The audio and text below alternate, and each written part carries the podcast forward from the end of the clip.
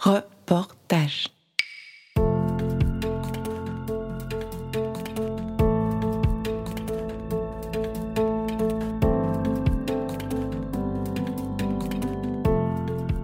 Who cares? Who cares? Who cares? Who cares? Who cares? Who cares? Who cares? Who cares? Who cares?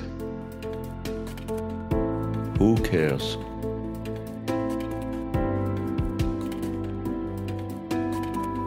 Who Cares Épisode 3 Au second plan.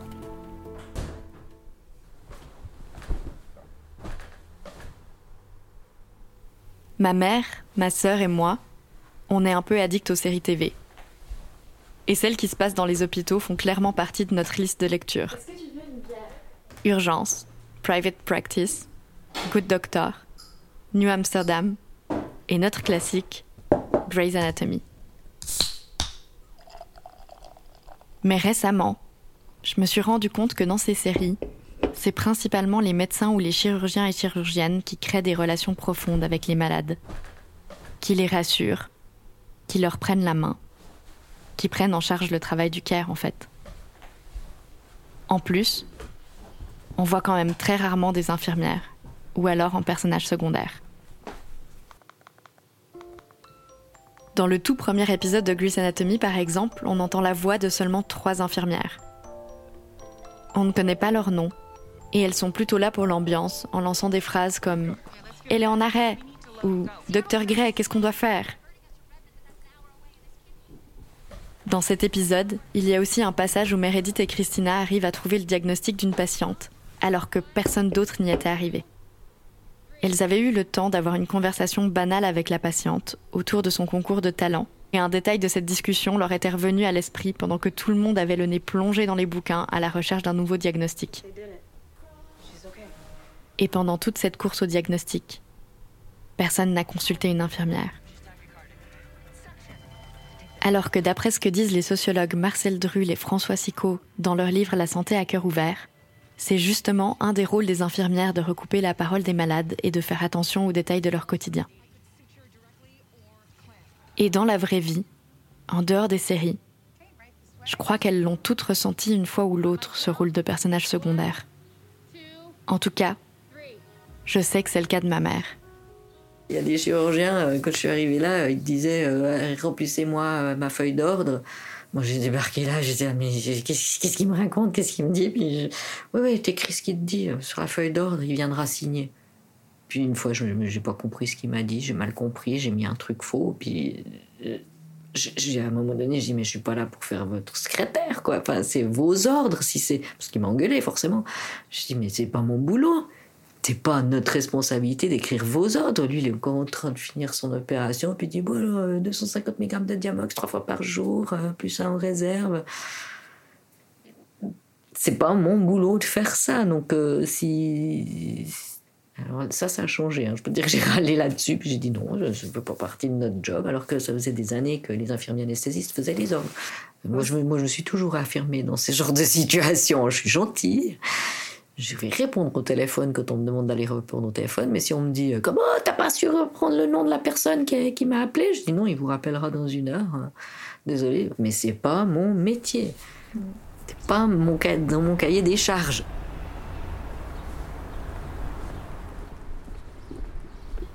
En discutant avec ma mère et ma marraine, je me suis demandé si c'était peut-être pas aussi une question de génération, cette difficulté à se faire entendre, à passer au premier plan. Parce que c'est bizarre quand même, ce rôle de personnage secondaire, quand en réalité, dans les pays de l'OCDE, il y a trois fois plus d'infirmières et d'infirmiers que de médecins.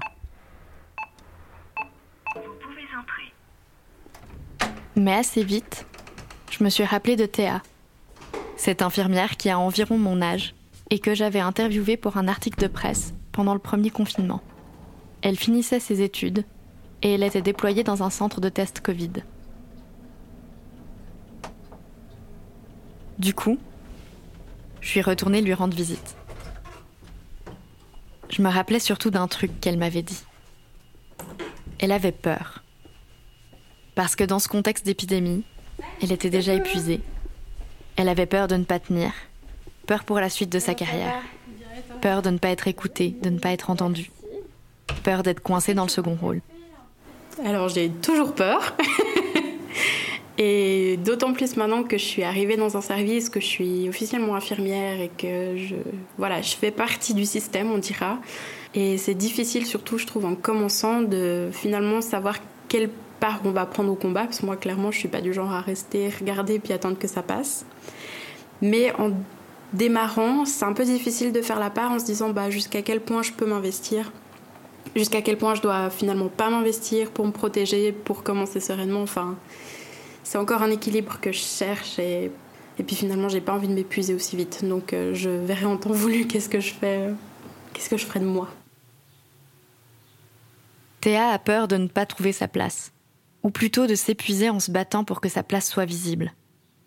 Et ça, ça m'a rappelé ce que ma mère m'avait dit quand je lui avais demandé ce qu'elle dirait à une jeune infirmière. faut être honnête avec soi-même et puis savoir ses, limites et, de savoir se faire sa place, mais sa place au milieu hospitalier, dans ton travail, mais dans ta vie privée aussi. Puis à un moment donné, dire stop, quoi. Là maintenant, je, c'est moi. Je m'occupe de moi. Parce que si t'es pas bien toi, tu peux pas bien t'occuper des autres. Je pense que c'est quelque chose que nous, on nous a pas appris du tout, entre guillemets. Je pense que maintenant, on leur a- on l'apprend aux gens, dans le sens où euh, des maladies comme le burn-out, ça n'existait pas. Moi, j'ai fait ma formation. Ça existait probablement, mais c'était pas diagnostiqué comme découlant de. C'était bon, il a pété un câble. Ouais. C'était un faible psychologiquement. Alors qu'on sait maintenant que quand même n'importe qui peut en arriver là, même des, des forts, quoi. Le burn-out, c'est pas que pour les faibles. Au contraire, leurs caractéristiques, c'est plutôt perfectionnistes, engagés, motivés, qui ont de bonnes épaules, appréciés dans le monde professionnel, à l'écoute et sur qui on peut compter. D'ailleurs, historiquement, c'est dans les professions médicales qu'on a d'abord repéré le burn-out, et ce sont les femmes qui sont les plus concernées. Mais ma mère, peut-être comme toutes les mamans, donne beaucoup de grands conseils. Mais elle est moins forte pour les appliquer. Parce que là, ce qu'elle conseille, c'est de ne pas se sacrifier. Mais en ce moment, il manque l'équivalent de 4 personnes à 100% dans son service. C'est presque la moitié des effectifs. Et en 3 ans, 3 de ses collègues ont fait des burn-out. Elle hésite à partir. Elle est crevée. Je suis pas sûre qu'elle soit vraiment bien. Et elle n'est pas la seule. Dans mes recherches, j'ai trouvé une enquête menée par UNIA en 2019. Elle dit que près de 90% des infirmières disent travailler sous pression et ne pas avoir suffisamment de temps pour s'occuper des personnes qu'elles soignent. Mais aussi que 70% des soignantes avaient été en arrêt maladie à cause de leur travail au moins trois fois dans l'année écoulée. C'est ça, en fait, le vrai impact de ce rôle de personnage secondaire. Et ces chiffres, c'était avant la pandémie. Mais il y a une autre information qui m'a surprise. C'est que ça n'a pas toujours été le cas. Les infirmières n'ont pas toujours eu le second rôle. C'est ce que Philippe Longchamp m'expliquait. Ben, Le, travail historique de Joël Drou, euh, il montre que ben, les, les infirmières religieuses avaient un véritable pouvoir dans les hôpitaux. Et puis, il ne faut, il faut pas oublier que, que jusqu'à la fin du 19e siècle, la médecine, elle n'avait pas du tout l'aura hein, qu'elle avait aujourd'hui, parce que parce que ils étaient assez euh, désarmés, en gros, face, aux- face aux maladies. Quoi. Euh, donc le soin était probablement davantage valorisé qu'aujourd'hui, et en tout cas, il n'y avait pas cette hiérarchie aussi forte. Et puis après, bah, avec les découvertes de, de- de Pasteur, et puis avec l'arrivée des vaccins et des antibiotiques, en fait, c'est ça qui a, qui, a, rendu une telle légitimité euh, à la médecine qui, tout d'un coup, en se basant sur euh, une approche scientifique, pouvait euh, soigner des, maladies, voire en, éradiquer certaines qui, étaient mortelles dans 100% des cas jusque-là. En fait, la profession infirmière était dominée par le religieux jusqu'à la fin du 19e siècle. Et elle s'est défait du, religieux pour en fait se, mettre sous la, coupe du médical, en quelque sorte. Donc c'était euh, une sorte de- d'émancipation ratée.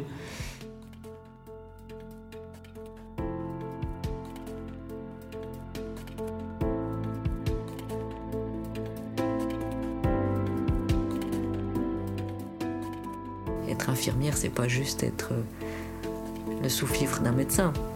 Nous considère souvent comme des, comme des boniches un peu. On a, on a un métier qui nous est propre.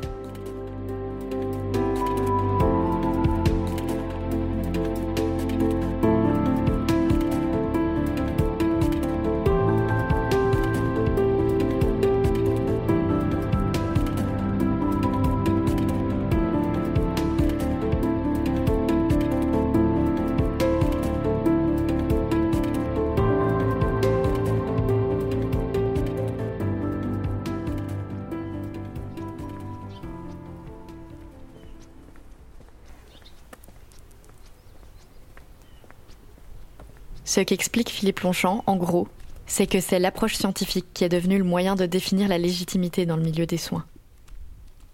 Et effectivement, quand on parle d'amour, de relationnel, d'intuition, c'est un peu difficile de se faire comprendre dans un milieu scientifique. D'ailleurs, ces mots font rarement partie du vocabulaire des médecins, des chirurgiens et chirurgiennes. C'est vrai. Ça te va ou bien Ouais, parfait. Trop bien. T'as pas mangé ça hier Non. La voix que vous entendez là, c'est Pierre, le copain de ma mère. Il est médecin anesthésiste. Je le connais depuis longtemps, mais j'avoue que j'arrive pas toujours à le cerner. Ce qui est sûr en tout cas, c'est qu'après presque 40 ans d'expérience, il a pas sa langue dans sa poche. En discutant avec lui pendant le repas, ce que je remarque, c'est surtout qu'il n'a pas vraiment le même rapport avec ses malades que ma mère ou ma marraine. Il y a une chose pas très recommandable, parce que l'anesthésie, c'est un métier aussi où en fait, euh, le rapport avec le patient, il est extrêmement important, mais il est très court. Après, on les endort. On fait attention à eux, mais je veux dire, euh, ils nous racontent pas toute leur vie, quoi. Et c'est peut-être une des raisons pour laquelle euh, l'anesthésie m'a plu. Comme ça, plus On peut pas dire qu'on est proche de l'idée de l'amour. Mais moi, je l'ai bien vu répondre au téléphone sur ses jours de congé. Je le sais qu'il n'est pas juste un technicien et qu'il ne s'en fout pas complètement des personnes qu'il soigne. Allô, salut. En fait, moi, j'arrange un petit peu les choses, pas emmerder les gens. Je veux dire, endormir un bébé de 3 mois pour une prise de sang qui a bouffé il y a moins de 2-3 heures. Quand moi j'étais étudiant ou apprenti, etc., j'étais exclu. Quand je vois la mère et cet enfant, et puis qui sont là, et puis qu'en fait c'est compliqué de les faire revenir une autre fois, etc., je leur dis écoutez, on va s'arranger. J'endors cet enfant, on lui fait sa prise de sang. Il n'est pas tout à fait un jeune, mais j'ai l'expérience, donc je sais faire, donc je vais le faire quand même. Et pas emmerder les gens, moi c'est un truc que j'ai appris avec, avec l'expérience. Après 30 ans, je sais très bien ce que je peux faire et ce que je ne dois pas faire. Pas emmerder les gens. Je crois que c'est ça sa version à lui de l'amour ou du care en fait. Pierre me dit quand même que c'est pas la norme, que s'il peut se permettre de sortir des sentiers battus, c'est parce qu'il est tout en haut de la hiérarchie et que c'est clairement pas le cas pour tout le monde. D'ailleurs, il fait bien attention à ne pas apprendre ça à ses élèves. Comme ça, plus Euh, s'il y a plus, je prends plus, ouais. Merci. L'amour, le relationnel, le care, en fait, c'est surtout une question de vocabulaire. C'est ces petits riens, ces petits temps dont parlait ma marraine. C'est ma mère qui prend la main de ses malades. C'est ne pas emmerder les gens pour Pierre. C'est ces choses qui ne sont pas justifiables et pas reconnues comme des compétences professionnelles, parce qu'on n'a pas de vocabulaire médical pour en parler. Le problème, c'est que de manière générale, quand on ne parle pas le même langage, c'est difficile de se comprendre. C'est ce qu'explique Pascal Molinier, la professeure en psychologie sociale de la Sorbonne dont je vous parlais dans l'épisode précédent. Elle dit que le coût du care, ce n'est pas seulement l'abnégation ou le sacrifice de soi, mais aussi la difficulté à dire de façon précise ce que l'on vit. Et c'est en discutant avec Théa que je me suis rendu compte d'à quel point ça pouvait être frustrant de ne pas se sentir entendu. C'est ce côté intuition qu'on doit avoir, c'est. Au niveau médical, ça, ça, dépasse un peu. hein. d'une infirmière qui dirait au médecin bah, écoute, j'ai, j'ai aucun signe clinique qui m'indique qu'il y a quelque chose qui se passe qui va pas, mais je le vois et je le sais et je le sais que ça joue pas. Et la dernière fois que j'ai dit ça à un médecin, il m'a dit ouais, mais tu crois pas que c'est un état confusionnel et tout? J'étais mais il n'y a pas de critères, enfin, il n'y a, y a pas la clinique, il n'y a pas les signes, il n'y a pas de fièvre, il y a pas, il manque des choses, clairement. Et je lui ai dit, je lui ai dit, je le vois que ça va pas. Je lui ai dit, il y a un truc qui joue pas, on n'est pas efficace. Et ça, pour lui, c'était tellement. Enfin, il n'a pas compris ce que je voulais lui dire, clairement. Et 24 euh, heures plus tard, ben, ça allait vraiment pas et on a dû réintuber le patient. J'ai voulu proposer, enfin, j'ai voulu mettre ça, j'ai voulu en discuter et j'ai vraiment eu l'impression d'être face à. J'aurais apprécié qu'ils me disent pas, genre, juste, ah non, mais t'inquiète, euh, il fait un délirium ou Enfin, finalement, de mettre un, diagnostic ou une pathologie alors qu'il n'y avait pas les signes pour appuyer ça, c'est comme si on essaye de monter une tente sans les piquets. Enfin, c'est un peu compliqué, il me semble. Alors, il n'y avait pas de mise en danger vital, en l'occurrence, mais voilà, c'est de nouveau cette part d'intuition ou comment est-ce qu'on transmet quelque chose qu'on sent, mais qu'on n'a pas d'objectivité derrière, quoi. L'intuition, effectivement, c'est pas simple à expliquer mais ça fait déjà longtemps qu'elle a été reconnue comme une forme d'intelligence de circonstance, en opposition à l'intelligence académique ou technique. Ce type d'intelligence est caractéristique du travail du CARE. Mais évidemment, elle est difficile à valoriser dans un système basé sur l'acte médical. Quand je dis à un médecin, le patient est déprimé ou anxieux, souvent les réponses que j'ai, c'est Ah, euh, mais au niveau neuro, on peut pas se permettre de lui mettre ça, ou ah bon, tu crois, mais sur quoi tu te bases? Enfin, non, mais pardon, please, il est là depuis trois semaines, il est cloué dans un lit, il n'y a pas de lumière. Enfin, il voit pas la lumière du jour. Il a de quoi être déprimé, monsieur, en fait, non? Enfin, des fois, des, choses de bon sens comme ça qui, disparaissent quand ils sont passés dans la moulinette de l'administratif et du dossier de soins où on est là, mais des choses aussi bêtes que voilà que de se rendre compte qu'en fait, oui, il y a de quoi être triste quand on est hospitalisé. C'est des choses qui sont oubliées parfois. Il y a le système avec sa logique gestionnaire. Il y a le choix des mots. Mais il reste encore l'indifférence. Cette incapacité, ou plutôt ce manque de volonté, de voir ce qui est sous nos yeux. Cette indifférence, j'ai l'impression qu'elle est en partie liée à cette émancipation ratée dont parlait Philippe Longchamp. Celle qui a mis les soignantes sous la domination de la médecine. Celle qui les a repoussées au second plan. Et elle se retrouve aussi emmêlé dans les mots de Pierre. Tu sais, quand on est médecin, on a un badge rouge. Et puis en face de nous, on a des badges bleus. Et puis en fait, euh, moi, je, reconnais très, très, très honnêtement que au début de ma carrière, euh, j'en avais pas grand-chose à foutre.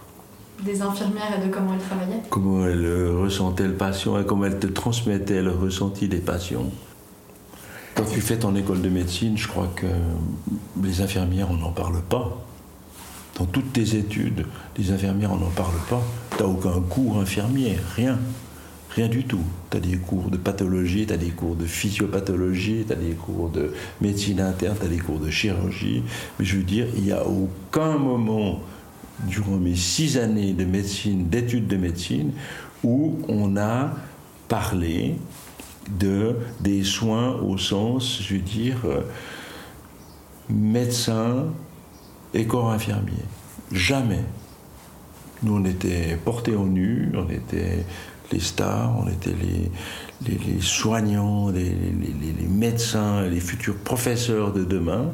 Mais je veux dire, moi, je n'ai jamais eu un cours, quel qu'il soit, donné par une infirmière. Jamais.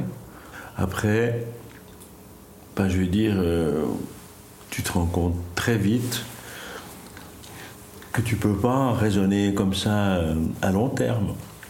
Je veux dire, euh, nous, on s'est foutu de la gueule des infirmiers pendant 50 ans, et puis en fait, on le prend dans la gueule maintenant parce que ces gens-là ont dit stop, les soins, c'est nous. Nous, on n'est pas des gens qui soignons, on est des gens qui prescrivons. Et puis en fait, les soins, ils ont pris beaucoup plus d'importance et les docteurs ont pris un peu moins d'importance. Et c'est pas euh, automatique. Hein. Pour comprendre, il faut écouter. Et pour écouter, il faut se taire. Et quand on a appris que son rôle c'est de donner des ordres et que les soignantes sont là pour les suivre, pour être à l'arrière-plan.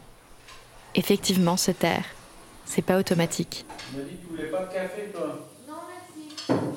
Mais comme le dit Pierre, les choses commencent à changer. Aujourd'hui, par exemple, la formation aux soins infirmiers est universitaire, au même titre que celle en médecine. Mais malgré tout ça, pour écouter et donc pour comprendre, il faut aussi du temps. Et comme toujours, les infirmières courent. Là, typiquement, l'exemple euh, du médecin l'autre soir à qui je dis que mon patient va pas bien, puis qui me dit Ah, mais il est confus. Bah, en fait, en y réfléchissant, je me suis dit Ouais, mais en fait, lui aussi, il est sûrement perdu parce qu'il voit qu'il y a quelque chose qui va pas. Mais vu que c'est le médecin, lui, il doit mettre des mots dessus pour soigner. Je lui demande de trouver une solution et en fait, il en a pas à me proposer parce qu'il voit que ça va pas, mais il sait pas non plus ce que c'est. Et finalement, ben, quand on s'asseye deux minutes, on se dit Ok, ben, en fait, il y a peut-être une mise en échec, il y a. Il manque beaucoup de temps pour la communication entre nous aussi. La plupart des conflits, ils parlent d'une incompréhension. Mais le problème, c'est que je trouve on n'a pas assez de temps pour mettre au clair les choses.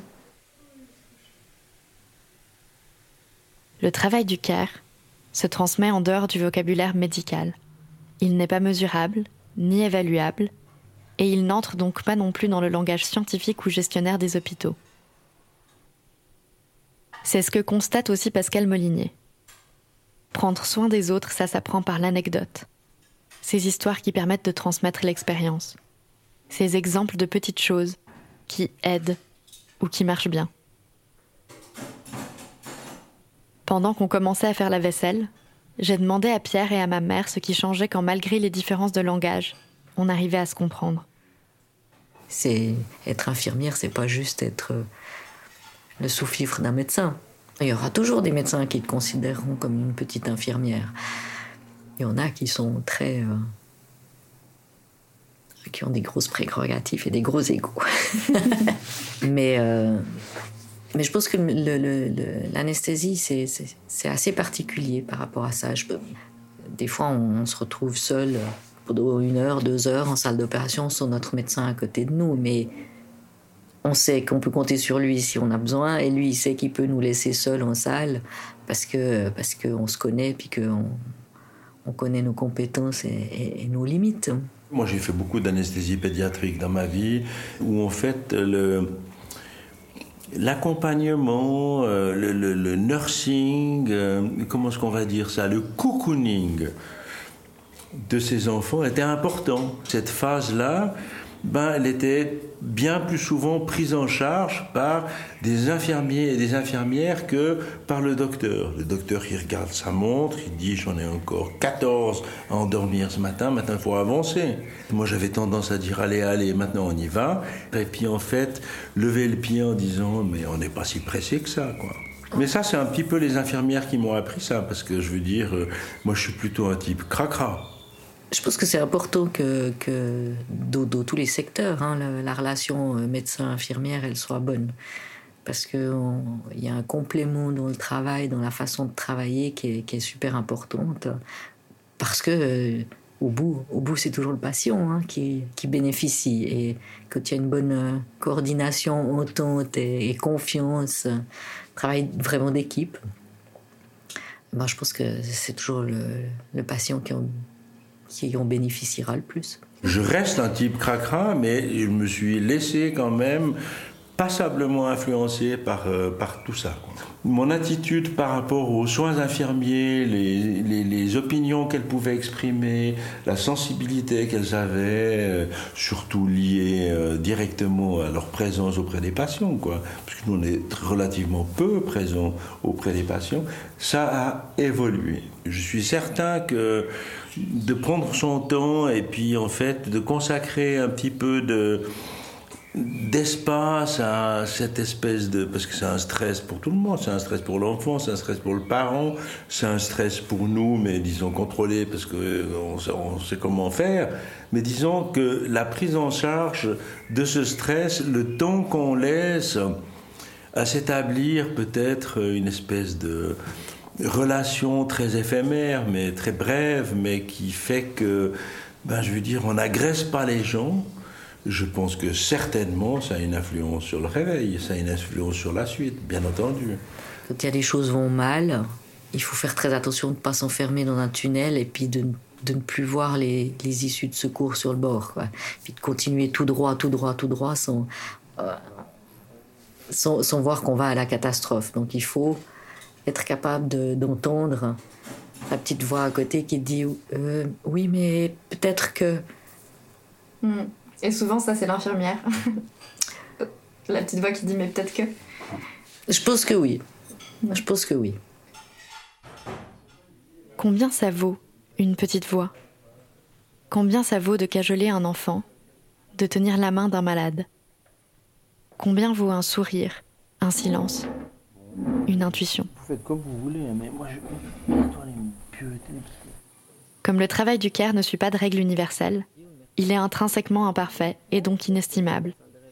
Comme l'amour. Il fait partie de l'évidence. Il paraît naturel. Alors comment le prendre en compte dans le calcul des effectifs, des horaires, des salaires? Comment sortir de cette situation où une part importante du travail de soins n'est pas justifiable, comme le répète souvent ma marraine? En fait, le travail du care demande de venir voir, de sortir de notre indifférence, d'écouter les soignantes et de leur faire confiance.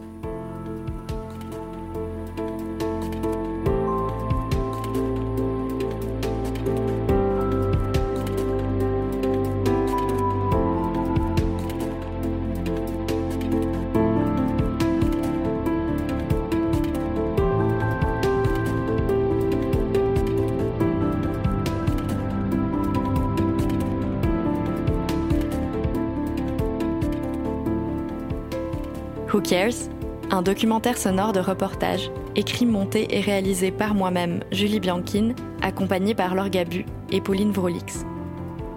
Le mix est de Léonard de Hologne, l'illustration de Meg Chicani et la musique de Crasten Studio. Ce projet n'aurait pas pu voir le jour sans le soutien de Journafond, des fondations Émilie Gour et Éthique et Valeurs, de la FSA et d'Interligne. Merci aussi à Sarah, Laura, Agnès et Stéphano pour leur écoute, leur coup de main ou leurs conseils. N'hésitez pas à découvrir les autres podcasts de reportage et à nous soutenir en nous laissant des étoiles, des cœurs et des petits mots, ou en partageant cet épisode autour de vous.